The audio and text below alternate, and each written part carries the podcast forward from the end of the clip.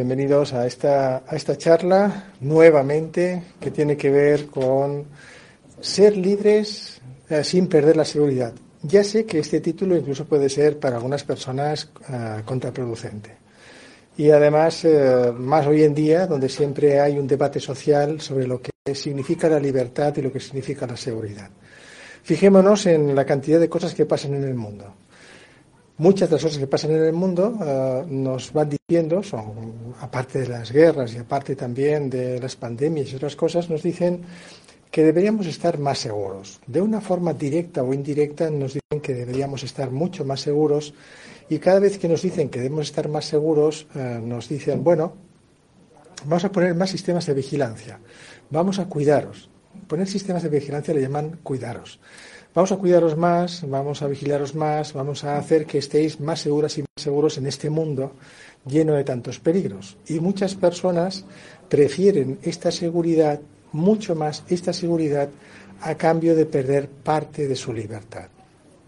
Y eso es un debate muy actual que también lo podemos llevar al campo de la espiritualidad. No es una cuestión solamente sociológica, que de hecho es una cuestión que ahora eh, hay unas grandes luchas, eh, muchas veces eh, invisibles, donde se está buscando cómo liberarnos de tantos sistemas y de formas de mantener nuestra seguridad cuando en realidad son formas y sistemas de ir minando nuestra libertad.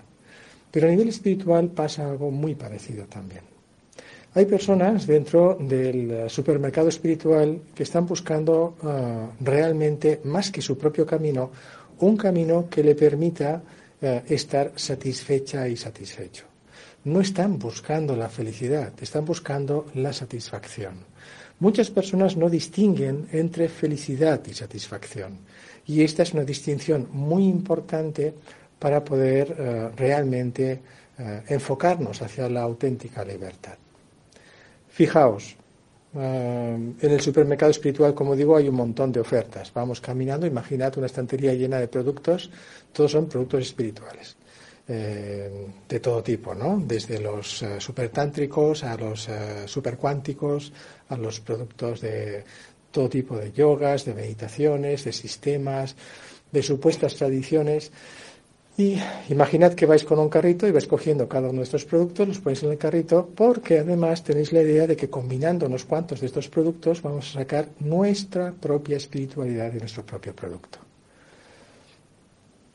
Esto nos hace caer en una especie de sincretismo, es decir, hacemos una especie de Frankenstein de diferentes tradiciones que durante siglos, algunas de ellas, se han ido contrastando, se han ido depurando y se han convertido en mm, tradiciones espirituales estables. Nosotros descontextualizamos estas tradiciones, sacamos unas partes de esas tradiciones y las mezclamos con otras relativamente nuevas o poco contrastadas. Resultado, un Frankenstein nosotros no somos libres. Creemos que somos libres para elegir esa combinación de productos espirituales, pero en el fondo no somos libres porque lo que estamos buscando con esta combinación de productos espirituales no es más que nuestra propia satisfacción. El hecho de decir soy libre en la elección. No soy libre porque estoy sujeto a la satisfacción que estoy buscando eligiendo estos productos y creando mi propio producto. Esto que estoy comentando es bastante habitual hoy en día. Hablamos de pandemias, pues bien, la pandemia de la hipersatisfacción es una pandemia también muy extendida que lleva entonces a nuestra sociedad a ser una sociedad especialmente hedonista. Buscamos la satisfacción y el placer rápido e inmediato. Aquello que requiere tiempo, como un auténtico camino espiritual, no nos interesa Aquello que requiere una descripción más detallada no nos interesa. Aquello que requiere un criterio determinado, una sabiduría, una observación y una reflexión no nos interesa, porque queremos el resultado, algo rápido. Este resultismo y esta rapidez la estamos buscando por pura satisfacción. Y la satisfacción, al mismo tiempo, nos produce una cierta seguridad qué segura y seguro estoy, porque estoy satisfecha y satisfecho del camino que estoy recorriendo. Desde el punto de vista del Dharma, el Dharma como camino, eh, que se usa en el contexto del budismo. El budismo no es más que la estructura o contexto, pero ah, el Dharma es el camino, el medio o el método que el budismo utiliza y que ha ido contestando durante 2500 años. El concepto de seguridad no es aquel que surge de nuestro ego. Nuestro ego está buscando constantemente esta seguridad. Nuestro ego intenta siempre autoafirmar su propia independencia, su propia importancia. Esta excesiva autoimportancia nos lleva a un egocentrismo que origina muchos conflictos interiores y también exteriores. Este egocentrismo, para mantenerlo, requiere cierto egoísmo. Y la combinación de egoísmo y egocentrismo nos lleva finalmente a una sensación de búsqueda constante de seguridad. Seguridad porque tengo un trabajo, seguridad porque tengo muchos amigos, seguridad porque tengo una familia, seguridad porque tengo, tengo, tengo, tengo. Basamos nuestra seguridad en tener, no en ser. El Dharma no plantea la seguridad en el tener, no lo plantea la seguridad desde, eh, desde el ego. La seguridad que el budismo, el Dharma plantea es simplemente una consecuencia de una experiencia de la auténtica libertad. No es la seguridad material, no es la seguridad eh, sensorial, no es la seguridad que nuestra personalidad necesita para sentirse bien y satisfecha. En el Dharma, la seguridad tiene que ver con un elemento que usa el practicante espiritual en el mundo diario, en la vida diaria, para manejarse en la vida diaria. Eso también es importante porque a veces cuando vemos a los budistas y a algunos de ellos, sobre todo la vía monástica, ya sabéis que el budismo es ambivalente, tiene una parte filosófica práctica pues para personas que no son religiosas y tiene otra parte que es eh, totalmente religiosa a través de una regla monástica. Esta ambivalencia a veces no se entiende muy bien, pero cuando vemos la parte monástica pensamos, bueno, esa gente siempre está meditando, siempre está practicando, siempre está tal y está apartada de la sociedad. Y esto es un error, sobre todo desde el punto de vista del budismo, porque en el budismo hay mucha gente practicante budista que está en la sociedad tiene familia, tiene trabajo, tiene circunstancias como todos nosotros tenemos y tienen que manejar la espiritualidad dentro de estas circunstancias.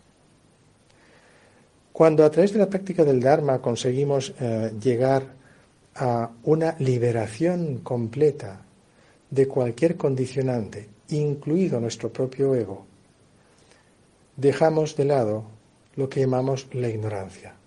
La ignorancia, básicamente, es la percepción distorsionada de los fenómenos, de lo que llamamos la realidad, y la percepción distorsionada del sujeto que percibe esa realidad. Cuando dejamos de tener una percepción distorsionada, nos liberamos de la ignorancia. Y cuando esta libertad de la mente la intentamos aplicar en el mundo convencional, ahí es cuando surge la seguridad del practicante que en algunos casos muy elevados se les llama los bodhisattvas. Los bodhisattvas son entonces practicantes con una realización espiritual altísima que consiguen, gracias a su paulatina liberación, manejarse desde la seguridad. No la pierden, no, no están sujetos o no están subyugados por la seguridad del ego, ni tampoco esa seguridad que tienen es la seguridad que les autoafirma como bodhisattvas, ¿no? Esta seguridad que tienen es el hecho de actuar desde la propia libertad y desde la ausencia de egoísmo y de egocentrismo. Ahí surge entonces una estabilidad y una seguridad que además está al servicio y el beneficio de todos los seres con el que el Bodhisattva se relaciona constantemente. Como podemos ver entonces, no hay una contradicción entre eh, ser libres y mantener la seguridad. Estamos entendiendo que en el Dharma ese mantenimiento de la seguridad se está refiriendo a esa aplicación con estabilidad y con seguridad de la propia libertad y del estado mental de este practicante espiritual o de este bodhisattva. Ya no hay contradicción. Pero vamos, estamos viendo entonces que la seguridad como producto buscado por parte de nuestro ego o como producto ah, vendido por la sociedad porque se supone que la necesitamos, nos lleva a situaciones de pérdida de libertad. En la práctica del Dharma, en la práctica del camino espiritual, el hecho de poder liberarnos del propio, de la impostura del ego, del autoengaño del ego, eso es lo que nos lleva entonces a una libertad total. Y la libertad total es lo que prácticamente en el mundo da estabilidad y seguridad en cuanto a la acción, en cuanto a la aplicación de tu propia espiritualidad. Los bodhisattvas, en, por regla general, no son seres aislados del mundo, que no conocen los problemas, que están en una cueva, en una montaña, y que se tiran toda la vida o vidas meditando y allá se apañen los seres humanos. No, no. Son personas como nosotros y además parecen bastante normalitos. Pero, a pesar de lo que parecen, actúan con unas capacidades y actúan de una manera extraordinariamente potente. Tienen una fortaleza aparentemente eh, blanda. Es como el agua, ¿sí? El agua eh, es blandita, pero cuando el agua se enfurece, pues puede hacer mucho daño. Esto es muy parecido. Es un tipo de fuerza, la de los bodhisattvas, que surge de la auténtica compasión y del auténtico amor. El amor y la compasión que no miran las diferencias ni buscan la ventaja de una seguridad material, tampoco busca la ventaja de una seguridad psicológica, emocional o conductual, sino que es la práctica del amor y la compasión, es la experiencia justo de la propia libertad conectada y en beneficio de todos los seres, sin ninguna excepción. Por lo tanto, sí podemos ser libres y además, encima, aplicar completamente esta seguridad que surge de la ausencia de egoísmo y de egocentrismo. No es ningún problema. La cuestión es, ¿sabemos distinguir realmente a qué nos referimos cuando hablamos de seguridad? ¿Sabemos distinguir realmente a qué nos referimos cuando decimos que estamos buscando la libertad? Hoy en día, en muchos países, en muchos lugares, todavía no hay libertad eh, desde el punto de vista social.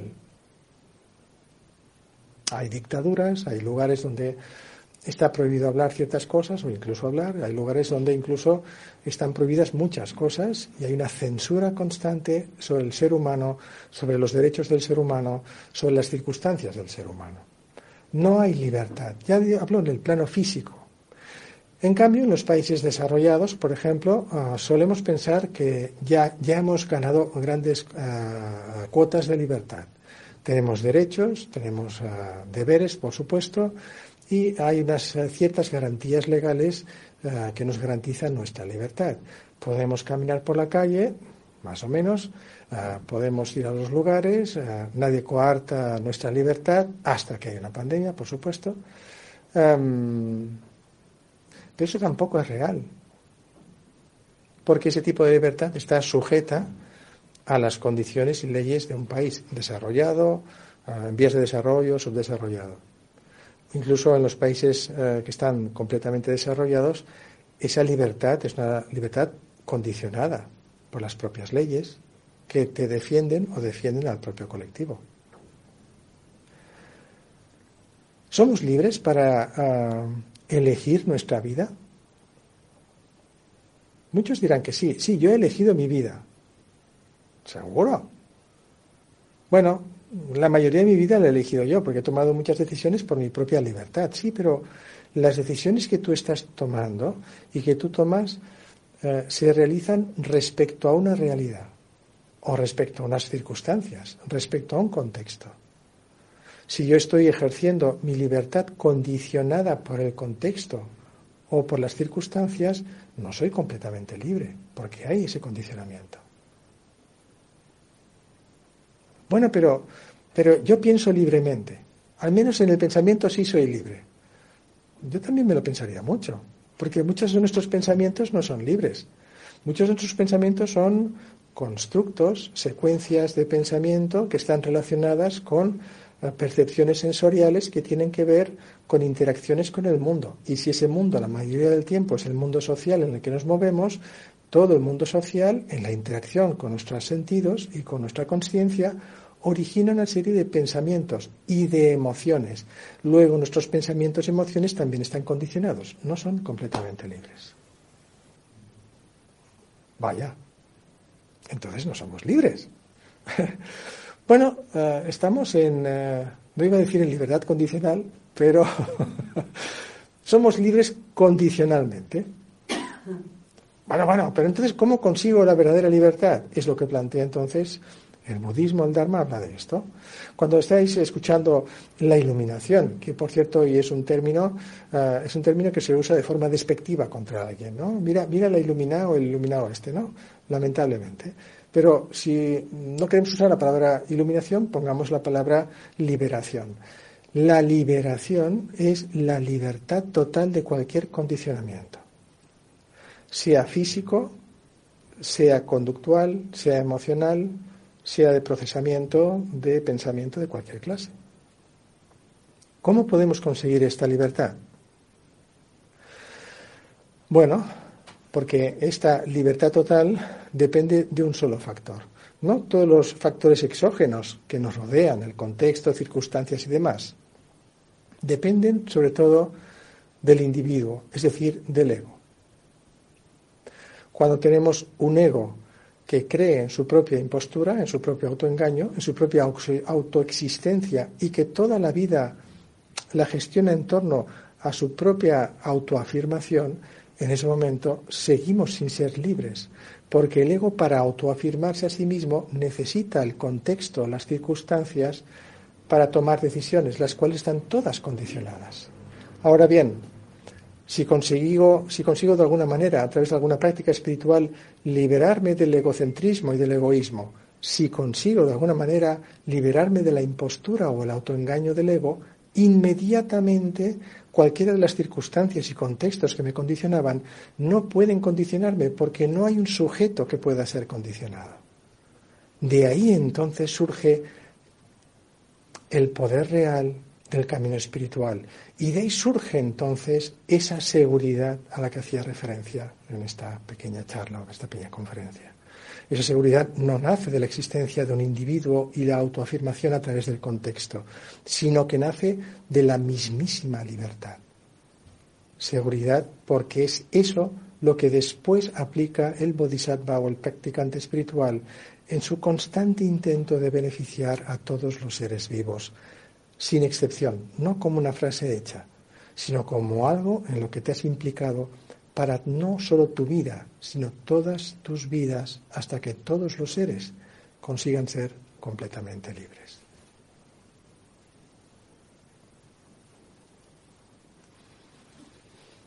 Ser completamente libres, imaginad. Algunos dirán, no, yo no consigo ser libre ni en mi propio país. Bueno, pues si no consigues ser libre en tu propio país, al menos intenta ser libre en tu mente. Es que no lo consigo porque tengo muchos pensamientos y muchas emociones. Muy bien, pues si tienes y reconoces que tienes muchos pensamientos y emociones que no te hacen libre, empieza a buscar un camino espiritual que te libere de ese cautiverio. Y no te conviertas en un autoprisionero de supuestos caminos espirituales que no te llevan a la verdadera libertad. Te la venden y como todo producto que se vende en un supermercado es un ah, producto consumible, la verdadera libertad no es un producto consumible. La verdadera libertad además no tiene precio. La verdadera libertad no está sujeto a compraventa. La verdadera libertad requiere, en todo caso, una gran honestidad y especialmente una gran valentía para finalmente ir hacia esta libertad, la cual no se convierte solo en una experiencia personal, sino que se comparte a través del amor y la compasión, que da la seguridad que muchos seres necesitan para implicarse a su vez en un camino espiritual. Lamentablemente, ah, hoy en día esto no está tan claro. Esto no está tan claro y, ah, mm, a pesar de que, por ejemplo, una tradición como, Como el budismo, el Dharma, hace, pues como digo, 2500 años que eh, se enfoca y trabaja sobre esto. No desde el punto de vista religioso, desde el punto de vista simplemente humano, práctico, funcional, simple, directo. No está buscando que creamos en nada en particular. Está buscando que tengamos una capacidad de reflexión, de observación, de criterio, de investigación y de emoción focalizada de forma adecuada para conseguir liberarnos completamente entonces de las ataduras del samsara, es decir, del contexto, de los condicionantes sociales que no hacen más que vendernos lo que supuestamente necesitamos, no para hacernos libres, sino para cautivarnos más en la dependencia emocional, en la dependencia psicológica, en la dependencia de todo tipo, de lo cual vive en gran parte la sociedad que nosotros mismos hemos construido. ¿Queréis ser libres y mantener la seguridad? Pues la respuesta empieza por iniciar el camino. Iniciar el método, ponerlo en práctica. Muchas veces me comentan, bueno, ¿y ese método cuál es? ¿Cómo se llama? ¿Cómo es? Bueno, este método empieza por, por meditar. Buah, pero eso es muy... Eso, eh, ¿Qué tipo de meditación? Pues te, te confunden, por ejemplo, el mindfulness con la meditación. Confunden un método con todo un sistema y son cosas bien distintas. O puedes confundir eh, una visualización guiada con una meditación. Tampoco es lo mismo. Al final, el proceso de la meditación es un proceso de despojarse, de deconstruir todos los puntos referenciales que el ego está utilizando para su propia eh, conservación como algo importantísimo, como el centro del universo. Cuando el ego empieza a desprenderse de esa especie de eh, egocentrismo egoísta, empieza a sentir entonces el concepto o, o, la experiencia, mejor dicho, del amor y la compasión. Todo lo contrario al egoísmo y al egocentrismo. Digamos que primero, con la meditación, aprendemos a escucharnos. Segundo, a escucharnos no el bla bla bla de todos los días, ese ya lo escuchamos demasiado, sino escuchar el personaje o qué hay detrás del bla bla bla bla de todos los días. ¿Qué hay detrás de todo este mecanismo emocional, conductual, uh, de palabras constantes, discurso, el pensamiento discursivo, como decimos en el budismo? ¿Qué hay detrás del pensamiento discursivo? ¿Quién hay detrás? ¿Qué ocurre? ¿Dónde está el origen del proceso? Para esto entonces necesitamos, por un momento, dejar de atender a todos los procesos de pensamiento discursivo que se suelen basar en el pasado y en el futuro. Tenemos que aprender a atender entonces el presente en su estado original, lo más puro posible. Cuando empezamos a escuchar qué hay detrás, empezamos a escuchar el presente porque no seguimos el pensamiento discursivo, no seguimos el pensamiento discursivo que está siempre conectado a las necesidades exteriores que la propia sociedad dice que debemos cumplir. Ser más guapas, más guapos, tener más dinero, tener siempre trabajo, estar siempre felices. Nunca estés triste, porque si estás triste eres fea o feo o nadie te reconoce Siempre tienes que estar perfecta y perfecto y además siempre tienes eh, que estar buscando la felicidad si no la tienes. Y pobre de ti que no busques la felicidad. Es ridículo. Hasta caemos en la neurosis de la búsqueda de la felicidad. ¿Qué es esto? Estamos como enloquecidos buscando un montón de cosas, algunas pseudo espirituales, pensando que son espirituales y pensando que eso nos va a liberar, cuando eso nos subyuga todavía más y nos ata todavía más al patrón de dependencia de los productos consumibles del supermercado espiritual. Wow. Primero escucharme.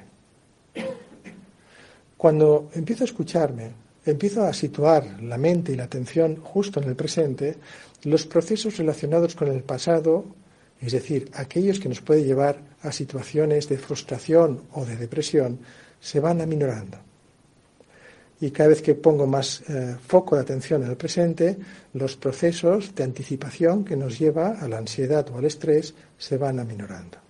Desde el punto de vista simplemente de procesos mentales eh, psicológicos, es extraordinario el poder de la meditación como método. Pero la funcionalidad de la meditación no es eh, solamente eliminar nuestro estrés, nuestra ansiedad o nuestra depresión. Va mucho más allá. La meditación es un sistema para conseguir finalmente deconstruir el ego, llegar a la auténtica libertad y gracias a esto disfrutar y compartir la seguridad que da el verdadero amor y compasión. En cierto sentido, el amor y la compasión no son productos doctrinales budistas. El amor y la compasión no son productos doctrinales de ninguna religión en particular. El amor y la compasión acaban siendo elementos eh, inherentes, puros del propio ser humano. Muchas veces distorsionado, muchas veces tapado, muchas veces velado por la ignorancia. Y es tan grande la ignorancia que hay personas que acaban pensando que en los seres humanos no hay verdadero amor y compasión. Y yo creo, y además creo que también así lo dicen los sutras y tantras durante 2500 años, que sí hay verdadero amor y compasión. Lo que no hay es la capacidad de poderlo percibir, porque hay demasiada ignorancia pululando por este mundo. Muchas veces esa ignorancia, el sufrimiento que produce la ignorancia es tan grande que a veces no nos permite ver qué hay detrás de ello. Y vale la pena seguir confiando en ello. Pero para ello también tenemos que poner en marcha el proceso de descubrimiento. Por ejemplo, la propia meditación en sí. No podemos ah, acabar de comprender la potencia, la fuerza, el poder del amor la compasión si no nos liberamos del egoísmo y el egocentrismo. Obviamente, no me estoy refiriendo al sentimentalismo más o menos inestable que podemos tener en algún momento pensando que estamos amando o que tenemos compasión y que confundimos normalmente con la lástima y la pena hacia los demás o hacia nosotros. Y muchas veces el amor lo confundimos con el apego. Confundir el amor con el apego lleva a cosificar y a tener relaciones cosificadoras entre sujeto y objeto que originan una gran cantidad de problemas. El amor libera, no ata. El amor no requiere tampoco reconocimiento constante, ni siquiera reconocimiento. Por eso es libre, por eso no tiene miedo, por eso es poderoso y por eso muchas veces no le conviene a más de uno intentar eh, ver qué es realmente el verdadero amor y compasión. Porque la libertad surge precisamente y se conecta o se retroalimenta entre el amor, la compasión y la libertad. Finalmente, no podemos hacer todo esto si no escuchamos nuestro corazón, más bien si no dejamos de utilizar el pensamiento discursivo, las emociones o la búsqueda constante, muchas veces hedonista, la búsqueda constante de satisfacción, a través de cualquier cosa. Ya no solamente hablo ahora de eh, tener satisfacción eh, comprándonos cosas, que últimamente es bastante más complicado. Muchas veces podemos tener eh, satisfacción por el hecho de decir, me voy de vacaciones. Fijaos, muchas veces hay personas que se van de vacaciones, si pueden, y más que disfrutarlas, lo que están haciendo es sentir satisfacción del hecho de mm, estar haciendo las vacaciones, pero las propias vacaciones muchas veces no son vacaciones, ¿eh? porque nuestra mente no está libre en las vacaciones, sino atada a todas las cosas que hacemos las vacaciones. Dejamos de trabajar, por un lado, los que tienen la fortuna de trabajar, dejan de trabajar para irse de vacaciones y cuando están de vacaciones están trabajando de otra manera. Quiero decir, en ambos casos, en vacaciones y en trabajo, tenemos la mente ocupada la mente es prisionera, no es libre, sigue estando ocupada de todo aquello que supuestamente debemos disfrutar, porque además hemos pagado para ello las vacaciones. Tremendo. claro, luego viene el estrés postraumático, perdón, el estrés postvacacional, ¿sí? Estás en, ese, en, ese, en esa fase de vivencia, no sabes por qué, no has descansado en vacaciones, vuelves al trabajo, te encuentras entonces con esta especie de si es que no te han echado, hay momentos en los que te vas de vacaciones, vuelves y ya no vuelves al trabajo, pero bueno, vuelves al trabajo y te encuentras con una situación extraña. Todavía si es mm, neurótica o neurótico, no has descansado nada, estás cansada y te preguntas, pero si he hecho vacaciones.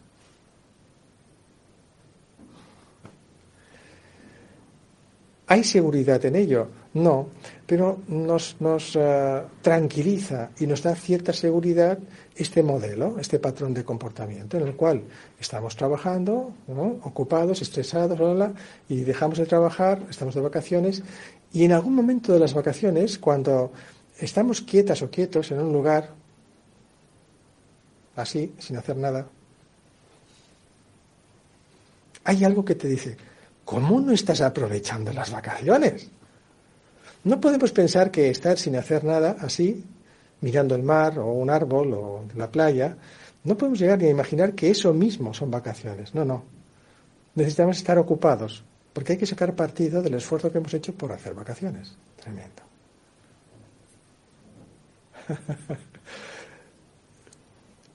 somos la especie humana somos muy extraños. Si nos vieran desde fuera todo lo que hemos montado con la vida, o, llorarían mucho o se reirían mucho de nosotros. Pero bueno, muchas personas construyen su seguridad no en base a la libertad, construyen su seguridad solo en base de aquello que tienen, de aquello que conservan. Hay personas que en momentos de crisis, por ejemplo, cuando ya no tienen la misma vivienda que antes, o no tienen el mismo trabajo que antes, o no pueden conseguir eh, adquirir lo que antes compraban, sienten que la vida ya no tiene sentido. Tremendo. O sea, tu vida, el sentido de tu vida, te lo dan las cosas que tienes o dejas de tener. Entonces, cuando le preguntas, ¿eres libre? Te dice, sí, sí, por supuesto. Porque yo ah, hago esto, hago aquello, decido esto, decido aquello. ¿Y te sientes seguro? Sí, sí, sí, sí. Estoy seguro porque, porque tengo una casa, tengo una vivienda. Estoy seguro y seguro porque tengo una familia. Estoy seguro y seguro porque, porque, porque tengo trabajo. ¿Veis? La seguridad no es más que un producto social y como producto social, apoyado por nuestro ego, es manipulable. Y por eso nos van quitando libertad. Ahora, ¿hay una contradicción en estos dos factores? Desde el punto de vista del trabajo espiritual, no. Desde el punto de vista del eh, hedonismo samsárico, sí hay una contradicción. O gana una cosa o la otra. Desde el punto de vista del Dharma, no. Desde el punto de vista del Dharma, nosotros nos liberamos completamente. Fijaos eh, en un detalle. Si conseguimos estar cerca mm, de un practicante espiritual, en este caso eh, del Dharma, con realizaciones importantes, aquellos que hayan tenido la posibilidad de estar con, grandes maestras o con grandes maestros en el Dharma, lo primero que percibes de la otra, de, este maestro o de esta maestra es, es como um, una apertura mental y una calidez muy importante. Pero al mismo tiempo sientes una enorme seguridad. Y la maestra o el maestro no te está vendiendo nada, no, te está intentando convencer de nada. No te está diciendo, vente conmigo, que conmigo vas a estar más seguro y más seguro. No está diciendo esto en absoluto. Simplemente sientes que estás tranquila o tranquilo, segura o seguro. No sabes por qué. Porque no te está ofreciendo nada, nada especial. No te está dando caramelos, no te da una casa nueva, no te da un trabajo nuevo, no te da un salario nuevo, nada de todo esto. Pero estamos seguros y seguros. ¿Cómo es posible? Como la consecuencia de ese progreso espiritual hacia la libertad. Esta libertad es la que permite que se pueda compartir esa extraña seguridad que no tiene que ver con nada material, pero que para los que no tenemos ese nivel de realización es necesaria porque de esta seguridad inicial que surge de alguien que no nos vende nada, surge entonces una cierta confianza, la confianza natural, entonces, de aquel que no nos está persiguiendo para vendernos nada. Y esta confianza natural entonces se va desarrollando con el tiempo y nos impulsa en nuestro camino espiritual para ser cada vez más libres. Como estáis viendo entonces, estos términos dentro de un camino espiritual tienen un sentido mucho más profundo de lo que solemos utilizar cuando usamos estas palabras o conceptos en el campo samsárico, en el mundo convencional. Pero lo que aquí puedo exponer solo es una pequeña parte, muy pequeña, de aspectos mucho más profundos que el Dharma va desarrollando poco a poco. Así que os diría, a modo de pequeño resumen, uh, buscad un camino espiritual que sea uh, lo más tradicional, pero en el sentido de tradición, que sea lo más extenso en el tiempo. Si es un camino que lleva 100 años de existencia, le falta mucho recorrido para ser consistente. Si es un camino espiritual que nos lo acaban de vender porque es un producto nuevo, miradlo con lupa. No sea que sea un refrito de un montón de cosas extrañas que han juntado en plan Frankenstein y que realmente nos van a atar nuevamente al samsara. Buscad un camino espiritual que tenga un recorrido, si es posible, de siglos, primero. Segundo, que no condicione nuestra propia libertad, nuestra razón, nuestro criterio, y que nos invite a investigar, a contrastar, a verificar, a comprobar y a practicar si lo que está planteando ese camino es verdadero o no es verdadero, es útil o no es útil. Finalmente, utilizad un método que nos permita escuchar qué hay detrás del ego, qué hay detrás de la impostura del ego, qué hay detrás del autoengaño del ego, qué hay detrás del pensamiento discursivo que llena nuestra cabeza todos los días.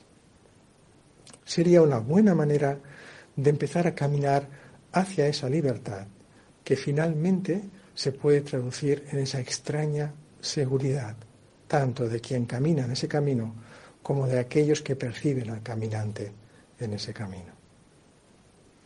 Y como suele ser habitual en estas charlas, eh, pues eh, vamos a abrir un poquito el abanico para preguntas. Aquellos que queráis preguntar o hacer comentarios, tanto los que habéis asistido como los que estáis eh, en el chat, pues está abierta la sesión para que podamos interactuar. Esta es la gracia de este tipo de, retransmisiones cuando es en directo, porque así entonces podemos, a, al menos en el tiempo y hora que hemos programado, interactuar de forma directa. Luego ya cuando queda la grabación, pues quedan las preguntas y respuestas que, han quedado grabadas. ¿Sí? Laura comenta, dice, a ver si me puedo explicar. El mismo budismo tibetano nos invita a practicar iniciaciones y empoderamientos tan diversos que yo siento me quitan la libertad, porque nos exige comportamientos, recitaciones y sadanas que creo me alejan del mismo, camino, del mismo camino que apenas inicia en una atención y observación para superar los ocho dharmas mundanos. Claro, eso es habitual. Por ejemplo, mm, ella se refiere al budismo tibetano, igual que se puede referir a cualquier tipo de budismo o te puedes referir a cualquier tradición. ¿Qué está pasando aquí? Que se confunde muchas veces eh, la disciplina y los métodos se confunden y se acaban convirtiendo en los puntos referenciales importantes donde queda supeditada nuestra libertad. Mirad, el budismo tibetano, por ejemplo, los mantras, las sadhanas, todos los sistemas de meditación y la disciplina están al servicio de la libertad, no para coartarla. En el momento en el que un practicante siente que la disciplina le está coartando su libertad, primero tendría que preguntarse qué considera ser libre. Porque probablemente lo que está ocurriendo es que se está enfrentando a las limitaciones de su propio egoísmo y egocentrismo, a lo que el ego cree que es necesario e importante y que suele estar relacionado con lo que le produce satisfacción. Cuando ha determinado qué es la verdadera libertad es cuando tiene que verificar si el método que está siguiendo a través de la disciplina está cultivando y aumentando ese nivel de verdadera libertad o está coartando la verdadera libertad. Este ejercicio de discriminación se tiene que realizar a través de dos factores, no, mejor tres factores. El primer factor es comprobarlo a través de los sutras y tantras, en el caso del budismo uh, donde están escritas todas uh, las uh, sintomatologías necesarias para determinar cuándo perdemos la libertad. Segundo, lo hacemos a través de una maestra o un maestro que con mayor experiencia actúa de espejo y con el cual podemos verificar si estamos desviándonos o no, o estamos eh, quitándonos libertad, o simplemente es el rebote de nuestro ego que interpreta la libertad según él quiere. Y tercero, finalmente, está nuestro propio criterio. Tenemos que usar nuestro criterio lo más objetivable posible para verificar si la disciplina y las prácticas acaban convirtiéndose en un sistema que coarta mi verdadera libertad, no la libertad que yo me puedo crear según mis necesidades y según mi satisfacción. Creo que a través de esos tres puntos de vista podemos entonces ver si lo que estamos haciendo es realmente práctico para mi camino. Por ejemplo, podemos encontrarnos con practicantes de cualquier tradición, en este caso el budismo, que hacen retiros de tres años, casi cuatro. Claro, estos practicantes están durante casi cuatro años encerrados en un perímetro muy pequeño y en una casita y no tienen libertad. Entonces podemos malinterpretar el asunto y decir, bueno, es que los budistas no dejan sin libertad a la gente durante cuatro años. No. O sea, primero, el que ha elegido hacer un retiro de cuatro años eh, lo elige voluntariamente, nadie le obliga. Segundo, se explican los más y los menos del retiro de casi cuatro años. Tercero, hay una fase preparatoria para ver si la estructura psicológica mínima eh, se mantiene mínimamente estable como para aguantar durante casi cuatro años de retiro. Y además, dentro del propio retiro hay ah, normalmente una maestra o un maestro que está verificando que los retirantes durante ese año no acaban convirtiendo el retiro en una especie de cárcel que, que, acaba aprisionando el sentimiento profundo de libertad o acaban simplemente cayendo en la depresión, entre otras muchas psicopatologías, por ejemplo. O hay una verificación antes, durante e incluso después del retiro, cuando salen, eh, en los grandes centros de retiro, por ejemplo, hay una verificación de los retirados, los que se han retirado, en su salida y en su, eh, digamos, eh, nuevo camino en el mundo convencional en el que se tienen que empezar a mover después de haber estado tanto tiempo fuera. Estamos hablando entonces que la disciplina de un retiro de cuatro años es una pérdida de libertad. Para algunos practicantes, si en ese proceso llegan a sentir que pierden su verdadera libertad, se les invita tranquilamente a acabar el proceso de retiro y que se marchen. Si durante ese proceso los que pensaban que están perdiendo su verdadera libertad ven que solo pierden la libertad que el ego pretende y que está relacionada con la simple satisfacción, superan la crisis y empiezan a entrar en un estado profundo de desarrollo espiritual dentro del propio retiro. Por lo tanto, finalmente, no se trata de eh, dar garantía de perfecta a cualquier tradición, como por ejemplo el budismo. Se trata de darnos cuenta qué parte de la práctica es la que necesitamos para liberarnos. Porque si no tenemos esto claro, muchas veces incluso la propia práctica del Dharma o el budismo se puede convertir de forma exagerada en una pesada losa que tenemos que cumplir porque debemos llegar a ciertos objetivos. Recordemos que un camino espiritual no es una ah, carrera académica, no hay exámenes, no tenemos que llegar a, tales hitos, no tenemos que hacer un resumen, no tenemos que hacer ah, pues un, cuadro conceptual de todos los eh, sistemas que se han presentado. Y no tenemos que hacer un, un sistema eh, de erudición o de prácticas intensivas hasta que caigamos exhaustos. No, todo eso, si realmente sirve para liberarnos, es nuestra elección.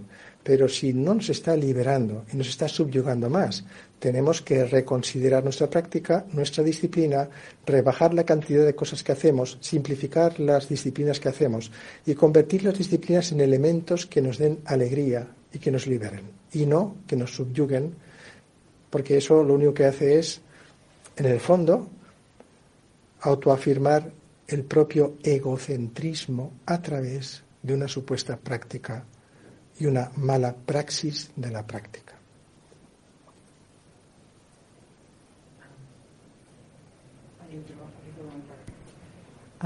dice Laura también que, que, el estudio de tres años aquí en Sercholing le da más confianza para conseguir esa estabilidad y por lo tanto ser más libre de los egos. Me alegro, me alegro mucho.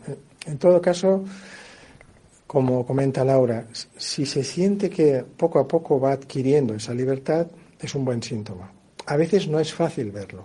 ¿eh? Por eso decía que tenemos que tener primero nuestro propio criterio, luego tenemos que contrastarlo con alguien que sea más experimentado, no que sea mejor o peor, solo más experimentado, y tercero, verificar también a través de textos, que ahora hay traducciones en, buenos libros, eh, lo que son enseñanzas originales y sobre todo los, síntomas originales que en el budismo se llama abhidharma. El abhidharma es el apartado concreto de todos los comentarios a los textos originales eh, del propio Buda, en el canon Pali, que se han ido desarrollando durante siglos. Son maneras de contrastar el camino y sobre todo hoy en día tenemos un empacho de información todo el tiempo. ¿Eh? Solo tenemos que poner internet y vemos 40.000 cursos, cursos, especializaciones, talleres. Eh, y hay personas que, claro, quieren ir a todo. Y yo no sé vosotros, pero resulta carísimo. Y además el tiempo es enorme. Y no llegas a todo. Y al final acabas más confundido. Incluso dentro del propio budismo hay una cantidad enorme de cursos budistas. Entonces, yo os pediría que, que, no, no, intentéis abarcarlo todo, ni entenderlo todo, ni hacer una especie de Frankenstein de todos los métodos budistas. Si encontráis alguno que os dé un poquito de confianza, empezad por ahí poco a poco e investigad. Y al cabo de un tiempo, después de haber contrastado, si, si no acaba de encajar, pues con todo el respeto lo abandonáis y vais a otro camino más o menos de la tradición con la que sintáis más afinidad no por coleccionar, no por, uh, por lotonería espiritual, ¿no? para adquirir, sino para descubrir aquello que sintoniza con nuestro corazón. Creo que es más importante. Eh, pregunta Sandra si la libertad entonces está dentro de nosotros y la manifestamos fuera. Bueno, La pregunta tiene más miga de la que parece, porque, claro, decir que está dentro de nosotros es como poseer la libertad, ¿no? Bueno, desde el punto de vista de la inmanencia, sí, está eh, dentro de nosotros, desde el punto de vista de la trascendencia, está fuera de nosotros, pero cuando realmente llegas a la liberación total, no hay dentro o no hay fuera. Eh, porque al final la liberación tiene que ver con la ausencia de, de ego, que es el que secciona. El ego es el que eh, hace una interpretación de sí mismo y de la realidad completamente sesgada, completamente manipulada, completamente distorsionada. Cuando nos liberamos de todo esto, ya no hay dentro o fuera, sino que todo en sí mismo es la propia mente purificada. Eso hace entonces que, aunque tengamos ese estado mental de ausencia de interior y exterior, siga habiendo una manifestación física y siga habiendo también otros seres. En ese sentido, sí, el estado de libertad absoluta acaba siendo una forma de, actitud, de comportamiento, de relacionarse absolutamente impregnada de amor y compasión, no como un producto religioso, sino como una consecuencia del redescubrimiento de la esencia del ser humano, con mayúsculas. Porque estamos hablando al final no de endiosarnos y ser dioses o diosas, sino ser simplemente seres humanos en toda su extensibilidad, en toda su profundidad, más allá de la autolimitación egoica en la que vivimos todos los días. En ese sentido, ya desde esa libertad sí que entonces emana esa seguridad a la que hacía referencia antes. Por eso no se pierde la seguridad, pero no se pierde porque ya no es un producto de un ego o no es un producto social, sino que es una consecuencia de ese estado de libertad absoluto de la propia mente. Más o menos, ¿no? Y parecía sencilla la charlita, ¿no? Vale, muy bien. Sí, una pregunta por acá. Así nos oyen con el micrófono. Yo, yo me pregunto, me pregunté mucho sobre este estado que tenemos de la guerra ahorita en Ucrania y cómo hay personas que intentan retirarnos las libertades, ¿cierto? Hay personas que intentan obligarnos a hacer o obligarnos a transformarnos en otro país o obligarnos a ¿sí? retirarnos la libertad, digamos, en, ese contexto. Eh, entonces, como la respuesta de algunos otros países se ha transformado en poner un cierto tipo de seguridad, poner un cierto tipo de defensa, como ellos lo llaman, defendernos frente a estas problemáticas. Y es más o menos lo que se puede ver en una ciudad cualquiera del primer mundo. ¿sí? Hay un, montón de problemáticas de robos, de asesinato, y lo que se hace es poner eh, eh, cámaras, poner, policías, se ponen guardias, y nosotros aceptamos tener a estas personas vigilándonos porque tenemos todas estas problemáticas. Y así es como aceptamos no vivir libres, que es lo principal, ¿no es cierto? Entonces mi, mi duda era, ¿podemos vivir libres realmente? ¿La sociedad se permitiría eso? Y me, parece que sí es posible, pero me parece tan complejo como todos deberíamos entender y podríamos comprenderlo nosotros mismos dentro de este concepto de libertad.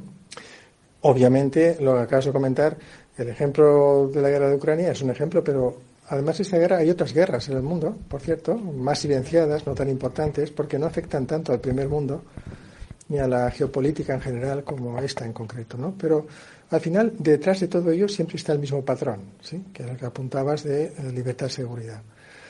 Claro, mm, ¿puede la sociedad eh, eh, llegar a ser completamente libre sin tener que vender la seguridad? Requeriría entonces una maduración de propio, del propio colectivo social.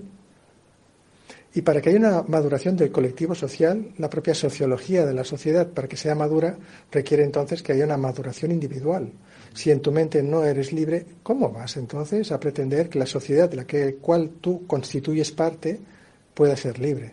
Por eso es por lo que muchas ideologías y sistemas y estructuras políticos ah, e ideológicos a través de los siglos y de distintas civilizaciones no acaban de funcionar. Nacen, se desarrollan, crecen, se hacen adultas, envejecen, decaen y mueren. Algunos dirán, no, la actual no. Bueno, ya veremos, ¿no? Pero es otro patrón sociológico muy claro, ¿no? ¿Por qué ocurre esto? Porque finalmente no tenemos, no tenemos una transformación interior real, no nos liberamos de todos los patrones conductuales, simplemente conductuales, emocionales y psicológicos básicos con los que la sociedad se ha construido. Claro, si la propia sociedad se construye con patrones de dependencia, de egoísmo, de egocentrismo, las guerras, de un montón de, um, de manipulaciones, de falta a la verdad, de falta a la honradez, a la honestidad, a la valentía, de falta de solidaridad, si todos esos elementos forman parte de nuestra sociedad, ¿cómo podemos cambiarlos si nuestra propia mente participa de ello y se mueve con ello? Claro, lo acepta y encima lo desarrolla más. Porque luego están los que se especializan en todo esto y acaban construyendo estructuras más fuertes que defiendan estos, estas conductas, estas formas de actuar. Hasta que hay una crisis profunda, ya no hablo solo de guerras, o pueden haber crisis todavía más profundas. Pero mientras tanto, eh, perdemos el foco de atención. ¿Cuál es el foco de atención? Cambiar la mente. Si cambiamos la mente, si cambiamos los procesos eh, psicológicos, conductuales y emocionales básicos, donde el egoísmo y el egocentrismo no sean los ejes principales, no nos hacemos entonces más tontos o más flojos. Todo lo contrario, nos hacemos más fuertes nos hacemos más respetuosos con la propia vida. Fijaos, la vida, insisto, no solo la humana, sino la de todo ser vivo. Mirad por dónde, ecologismo. Hace 2500 años el principio ecologista estaba ahí ya presente en el budismo, pero no se vendía como ecologismo en ese momento. Sin embargo, si hablamos de un respeto profundo, libre de egoísmo y egocentrismo, no acabaremos entonces con eh, todas las posibilidades que el planeta Tierra nos está dando tendremos un concepto de sostenibilidad no como un producto vendible desde una ideología o un patrón socioeconómico determinado, sino como una vivencia interior de nuestra propia mente, en nuestra propia libertad. Eso sí es una revolución. Lo demás, en comparación, son semi-revoluciones, que encima han hecho mucho daño a lo largo de la historia. Por lo tanto, todo el camino que podamos hacer en base a cambiar nuestra mente, cambiarla no para buscar una alternativa. No se trata de decir, mira, esta realidad no me gusta y como no me gusta esta, voy a crear otra realidad. No me estoy refiriendo a esto. No estoy eh, planteando ningún sistema escapista de la realidad. Estoy intentando decir que la realidad es una, es una deformación o un sesgo de percepción. Si eliminamos el sesgo, si eliminamos esta forma tan pequeña de ver la realidad y vernos a nosotros, descubrimos la esencia de cómo somos. Y esa esencia de cómo somos en el budismo se le llama la budeidad o mente iluminada. esa mente iluminada está libre de egoísmo y egocentrismo. Ahí es cuando entonces el producto que puede resultar de ese autoconocimiento podría ser un cambio social realmente extraordinario. Alguien pensará, eso es complicadísimo. Claro, eso es complicadísimo desde el punto de vista intelectual, pero si todos empezamos con este camino de autenticidad espiritual, no pseudo espiritualidad, aunque sea por caminos distintos, todos vamos a llegar más o menos al mismo proceso de transformación y liberación. Otros dirán, eso es ser demasiado idealista, es, eso es demasiado utópico. Vale, yo me apunto a la utopía. Es mi elección. Para algunos será utopía, pero al menos mientras esté vivo intentaré cumplir y dirigirme en la dirección de esa utopía. Pero el camino algo se hará, seguro. Si alguien más apunta, maravilloso. Bien, llegamos al final de esta pequeña charla y como siempre, al acabar, pues eh, vamos a dedicar el mérito. Siempre que hablamos del Dharma de una forma directa o indirecta, acabamos generando un efecto kármico muy bueno. Entonces se trata de poder eh, sentir de corazón, aquellos que quieran, que lo que hayamos generado hoy o escuchando esta charla en cualquier otro momento sea de gran beneficio para todos los seres, sin excepción.